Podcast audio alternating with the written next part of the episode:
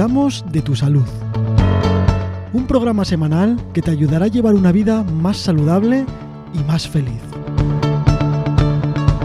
Comenzamos. Hola Loreto, ¿qué tal? ¿Cómo estás hoy? Hola Manu, muy bien. Aquí otro día más para poder dar consejos que, que ayuden a todos. Sí, siempre consejos que nos están ayudando y además es que me veo muchas veces eh, aprendiendo muchísimas cosas, ¿no? Porque me van ocurriendo a mí en el día a día. Hoy vamos a hablar eh, del dolor de estómago que yo he padecido mucho tiempo y creo que voy a aprender muchas, muchas cositas de ti hoy. Sí, bueno, es un placer para mí poder ayudar a ti y a los oyentes y en este caso con el dolor de estómago que la mayoría de las personas hemos tenido en, alguna ocasión. Sí, que muchas veces tenemos esas molestias o ese dolor de estómago, no sabemos el por qué y a veces, bueno, podemos aprender cosillas para reducir ese dolor o a ver qué, es lo que pasa, ¿no? Sí, vamos a ver el, por qué se puede producir ese dolor de estómago y, qué podemos hacer para, para, que, para no tenerlo o prevenirlo. Eh, para quitarlo cuando lo tengamos o prevenirlo. Bueno, hay varias causas ¿no? del dolor de estómago. Empieza a contarnos cuál, es eso. Pues la causa más frecuente suele ser las comidas copiosas. Las, eh, pues, eh, como suele pasar en Navidades o en eventos familiares, que se suele comer mucha cantidad de, alimentos. Eh, y después se sufre de ese dolor de, estómago o dolor epigástrico, que también se denomina así, que tantos nos, molesta. se tiene acidez y, e incluso se puede tener reflujo, ¿no? sentimos como ese ácido sube y baja. Esta causa es totalmente prevenible, se puede evitar. Y, y se produce con, comidas copiosas que tengan mucha grasa o con alcohol. Y es por ello por lo que se puede evitar, pues mm, comer menos cantidad de grasa, beber menos alcohol o no beberlo. Y, aunque sean eventos familiares o con amistades que se suele comer, pues tener un poquito de precaución a la hora de, comer demasiado. Sí, es que eh, a mí me ocurría mucho antes el el que yo tenía mucho reflujo gástrico y la razón era que comía demasiado, que claro, ahora lo sabemos, ¿no? La cantidad de comida que tienes que comer y lo que es saludable y lo que no. Pero antes era porque comía primer plato, segundo plato, postre, no sé qué, y al final el reflujo era por esa cantidad de comida y mala muchas veces.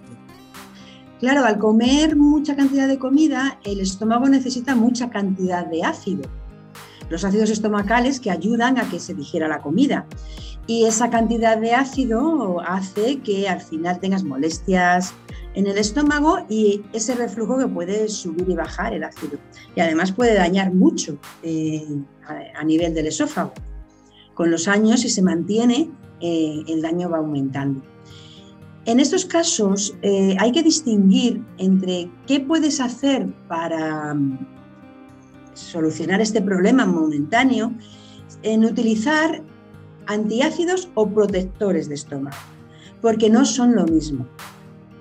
Entonces, esta situación de, reflujo y la situación de tener mucha acidez eh, de, que se produce de forma puntual, hay que saber cómo tratarla. Yo recuerdo una cosa, yo, a ver, cuando me ocurrían estas cosas, yo sí que fui al médico, que es lo primero que debemos hacer siempre, ¿no? Acudir a nuestro médico de cabecera. Y bueno, me hicieron una serie de pruebas y tal, y me dijeron que tenía un poco de gastritis. ¿A qué se debe la gastritis? ¿Qué es eso? Pues el motivo puede ser un exceso de ácido que va dañando la mucosa del estómago o también puede ser producido por bacterias, como es el Helicobacter pylori, que son bacterias que crecen en el estómago y producen ese daño la gastritis. Entonces, esto se trata ya con un tratamiento concreto, el tema de Helicobacter pylori, eh, que lo debe eh, prescribir el médico especialista y hacer un seguimiento. Sí, yo era lo que tenía el pylori, eh, fue lo que me detectaron. Evidentemente me pusieron un tratamiento y luego ya seguí los consejos del médico de nutrición y de cosas. Y evidentemente se me ha quitado, no, tengo, no he vuelto a tener problemas de estómago regulares, excepto cuando eh, hago comidas que no debo, que ahí sí me molesta, me molesta muchísimo, vamos, ya lo sé. Claro, porque ya tu estómago está acostumbrado a comer sano y es verdad que cuando comemos sano y luego nos pasamos un poco, enseguida lo notamos. Y bueno, eso es una ventaja porque el cuerpo nos está avisando de eh, que te has pasado, vuelve a tu equilibrio en tu alimentación. Y sí que es verdad. El otro día estaba con un cliente tomándome un café y, bueno, había un croissant de por medio, ¿no? Y, y a mí me sientan fatal. Y me comí el croissant y yo qué sé, tardé 30 minutos en empezar a sentir el estómago, el reflujo, el... y digo, ¿ves? Es que no puedo comerlo. Sí, porque a lo mejor también tienes ya una sensibilidad en mm. tu estómago debido también a, la gastritis que tuviste. Eh, suele pasar a muchas personas que una vez que ya no toman los alimentos que, que te han producido el daño, cuando los vuelves a tomar, a la primera ya te sientan Aquí el, secreto, la solución es lo que siempre nos dices, ¿no? Una dieta saludable y bueno, pues oye, de vez en cuando que hay que hacer alguna cosa, pues se hace y evitamos todas estas cosas también. Exacto. Y si en un momento dado, pues nos hemos pasado y tenemos esa molestia o dolor del estómago, pues producido por el exceso de comida que, en el que ha habido un exceso de ácido, podemos tomar un antiácido tipo como es el almagato o el alginato de sodio, que es diferente a lo que, lo que son los protectores de estómago. Los antiácidos actúan eh, a través de una ruta metabólica, a través de, un mecanismo de acción diferente al que actúan los protectores de estómago. Y el antiácido sí que vale para un momento puntual en el que lo, se toma y, ayuda a que baje el ácido y se eleve la cantidad de ácido y se vaya la molestia o el dolor. Pero los protectores es un tratamiento a medio plazo, corto, medio plazo, en el que lo que hace es que se segregue menos cantidad de ácido. El antiácido, el que hemos comentado que es puntual, actúa controlando el ácido que ya hay en el estómago y el protector de estómago lo que hace es que el organismo segregue menos ácido al estómago. Y el protector no sirve para un momento puntual. Es un tratamiento que debe ser eh, prescrito por un médico y seguido por él.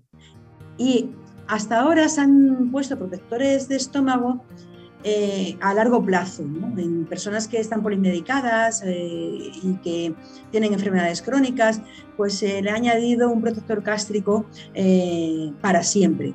Bueno, pues eso se está evaluando porque mm, se ha visto que tampoco es bueno que, que los protectores mm, de estómago estén siempre tomándose. Entonces es el médico el que tiene que valorar en qué casos se quita a, cabo de un tiempo de tratamiento y en qué casos se continúa. Pero lo que quiero eh, eh, que quede claro es que no es lo mismo un antiácido que un protector de estómago. O sea, realmente el antiácido lo podemos tomar de forma eh, ocasional cuando hagamos una comida copiosa, una comida familiar, un algo, y eso no tiene ningún tipo de problema. Y los protectores deberíamos hacerlo con prescripción médica siempre, ¿no? Eso es. El antiácido podría haber un problema cuando hay algún tratamiento eh, ya prescrito por el médico y que pueda interaccionar. Entonces, si alguien tiene un tratamiento ya eh, que está tomando, tiene que consultar a su médico si puede tomar el antiácido. Y lo primero, bueno, si tiene dolor de estómago y tiene un tratamiento, es acudir al médico para que pueda valorar si verdaderamente es puntual o es producido por una gastritis o alguna otra, alguna otra patología. Pero el protector de estómago, como comentas, es una prescripción médica que necesita un seguimiento también. ¿Hay diferencias entre los antiácidos? ¿Nos vale cualquier marca, cualquier cosa en la farmacia que cualquier Sí, hay, hay antiácidos que son fármacos, como es el almagato, que que he dicho y el alginato de sodio, pero ya también eh, existen antiácidos naturales. Entonces, consultar en la farmacia qué tipo de antiácido natural tiene, que no es tan, mm, tan químico, ¿no? Que al final todo es químico, porque todo es química, pero bueno, no es tan químico como el antiácido que estoy comentando, el amagato, eh, y que puede llevar productos naturales que también ayuden a bajar esta azúcar. Sí, yo tengo uno natural, no sé ahora la marca porque lo utilizo eh, de vez en cuando, pero sí que me funciona. La verdad es que cuando eso lo tomo y, me, va, muy bien. Sí, no quiero comentar ninguna marca, pero sí, pero sí hay, funcionan y, eso, pues, eh, son mejores a nivel de reacción en el organismo y tienen el mismo efecto que el fármaco. Eh, ¿qué nos lleva a una úlcera gastroduodenal? Bueno, la úlcera gastroduodenal eh, se produce por algo que está haciendo daño a la mucosa. Va dañando la mucosa, va dañando hasta que la, pared del estómago tiene una herida, un agujerito, que es la úlcera. Mm. Y la causa puede ser el Helicobacter pylori, que en un gran porcentaje eh, produce esta úlcera gastroduodenal. Y, también puede ser pues, productos, algún producto que se esté tomando habitualmente sin darse cuenta y pueda hacer daño al estómago. Esos son los menos casos. Y, podría ser también pues es un, exceso de, producción de ácido del propio organismo y ese mismo ácido del estómago va dañando la, pared intestinal, perdón, la, pared gástrica, gastroduodenal. Eh, ¿Todas estas causas de dolor de estómago van relacionadas al tipo de comida y a la cantidad? La comida influye muchísimo. No todas las causas de un dolor de estómago están relacionadas con la comida, porque muchas son patologías, como hemos comentado, pues, eh, la bacteria, eh, el Helicobacter pylori, o puede ser también pues, algún producto, eh, puede ser también causado por una pancreatitis aguda, el dolor de estómago. En, en, este caso es una situación que puede llegar a ser grave y hay que acudir a, urgencias lo antes posible pero se diferencian en el dolor. Por ejemplo, eh, la forma de aparición. la pancreatitis aguda eh, aparece bruscamente y es un dolor muy intenso y además no se quita, hay vómitos, es constante y persistente. Pues en ese caso de que haya un dolor de ese tipo, hay que acudir a, urgencias. Pero luego, luego, hay otro tipo de dolores que puede ser causado por un cólico biliar, que es un dolor intenso. Eh, aparece también de forma brusca, pero se va hacia un lado, se va hacia la zona subcostal derecha, hacia el hipocondrio. Hay vómitos y, aparece cuando se come. Hay diferentes situaciones en las que se puede mm, distinguir el tipo de dolor, pero ante la duda hay que acudir a urgencias. El dolor de estómago también puede estar causado por la apendicitis, que más que en el estómago se puede iniciar un dolor en alrededor del ombligo. Una apendicitis aguda eh, puede empezar el dolor alrededor del ombligo y parecer que es un dolor de estómago, pero después ya se sitúa hacia la zona de, la ingle derecha. E incluso a veces puede estar reflejado en el lado izquierdo. Pero bueno, es un dolor que después ya impide andar, es el típico dolor que, que te, que te encoge y que a la, a la palpación duele. Y, puede haber un dolor también, como hemos comentado, por el reflujo gastroesofágico o esofagitis, ¿no? que, en el que hay un quemazón, hay un ardor y una regurgitación de, del ácido y del contenido del estómago. el dolor de estómago puede estar causado por diferentes situaciones y hay que, que no hay que subestimarlo, es decir, puedes, puedes decir, Ay, me duele el estómago, he comido mucho y si tomas un antiácido y se pasa, pues fenomenal. Pero si persiste, eh, hay, que, hay que acudir a urgencias, porque puede ser por una causa grave, una causa que ya necesita otro tipo de, tipo de intervención médica o quirúrgica. Y hay un dolor de estómago que se produce por causas psicológicas, que es, lo típico que conocemos, que se nos agarran los nervios al estómago, ¿no? Y nos duele, bueno, pues eso ya hay que tratarlo a otro nivel, que es a un nivel emocional. Hay personas que tienen dolor de estómago constantemente y, bueno, se debe a esa situación de origen psicógeno.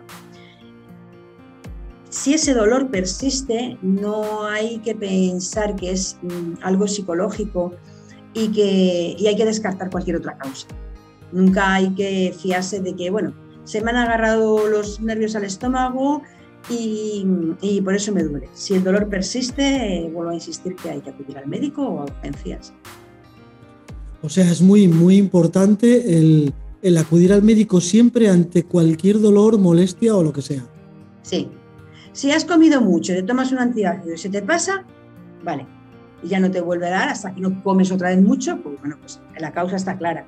Pero si el dolor persiste, aparece y desaparece y está ahí día tras día eh, dando la lata, hay que acudir al. Bueno, pues creo que ya nos has contado todas las causas del dolor de estómago y la verdad que son bastantes, ¿no? Sí, el dolor de estómago puede, puede tener diferentes orígenes y además es que es muy frecuente en, cualquier situación, porque el estrés también le afecta. Sí, eso yo, bueno, lo he aprendido contigo a lo largo de todos estos episodios, que el estrés y la hormona del cortisol pueden hacernos muchísimo daño, ¿no? Muchísimo. No, no quita que el cortisol en su cantidad justa es necesaria. Sí, sí para el organismo, porque sin cortisol no podríamos vivir. Evidentemente. Pero tiene que estar en su justa cantidad, en su justa dosis. Y si provocamos que el cuerpo segregue más cantidad de la que necesitamos, pues es cuando aparecen problemas. Bueno, y después de saber todas estas causas que, bueno, que nos hacen que tengamos ese dolor de estómago, eh, ¿qué consejos nos puedes dar para, para que no aparezcan estos síntomas o, bueno, o para aliviarlos? Pues el primer consejo es el que ya hemos comentado, tener una dieta saludable, que es nuestro eslogan más de cada programa, ¿no? Nuestro, nuestro primer consejo para todas las patologías de las que podamos hablar, tener una dieta saludable. Y evitar alimentos fuertes, picantes, evitar las grasas, comer demasiado y evitar comidas muy condimentadas. y también evitar el alcohol y el chocolate. Otro consejo es mantener un peso adecuado, porque cuando se tiene un sobrepeso o se tiene obesidad, hay una mayor presión en el abdomen y se favorece el reflujo gastroesofágico. Por otra parte, también hay que eliminar el tabaco. El tabaco también eh, da lugar a la aparición de enfermedades gástricas y efectos nocivos para, para el estómago, ya que aumenta la secreción del ácido gástrico y disminuye la secreción de bicarbonato, moco y prostaglandinas, que, que son necesarias para, para que haya un equilibrio en nuestra mucosa gástrica. Otro, otro, consejo a tener en cuenta es el no tomar antiinflamatorios no esteroideos, porque producen lesiones gástricas con menor o mayor gravedad. Y cuando se toman, pues el médico suele añadir un protector gástrico para que proteja el, estómago mientras está tomando eh, ese antiinflamatorio. Así que es importante no, tomárselos por cuenta propia y que estén eh, seguidos y prescritos por un médico. Y, un consejo más es no echarse o acostarse justo después de comer, es decir, em, no echarse tumbado en un sofá o en la cama o eh, después de la comida o irse a cenar, eh, perdón, irse a dormir después de cenar, porque favorece la formación de gases y las malas digestiones. Se aconseja que si se puede pasear después de comer unos 20 minutos, eh, mejor y después si se necesita echar una siesta o descansar, pues ya se, lo puede hacer, se puede hacer con más seguridad para no tener esas molestias o ese dolor estomacal. Y el paseo que se, aconseja, que se aconseja dar es que sea de baja intensidad, no es un ejercicio de intensidad elevada, tiene que ser eh, un paseo suave. Y bueno, el último consejo es llevar una vida con, con relax, eh, evitar ese estrés del que hemos hablado y poder estar relajados, porque las personas nerviosas tienen más probabilidades de tener trastornos gástricos. Bueno, al final es que influyen muchísimas cosas, ¿no? A la hora de que te pueda doler el estómago. Sí, influye los hábitos de vida y el estilo de vida. Bueno, Loreto, pues ¿cómo podemos ponernos en contacto contigo pues para resolver cualquier duda? Os podéis poner en contacto conmigo a través de mi blog consejodesalud.es o a través de mi web loretoserrano.com. Bueno, pues hasta aquí este episodio. Espero que hayamos aprendido mucho sobre el dolor de estómago y nos vemos, nos escuchamos la semana que viene. Hasta la semana que viene, Manu.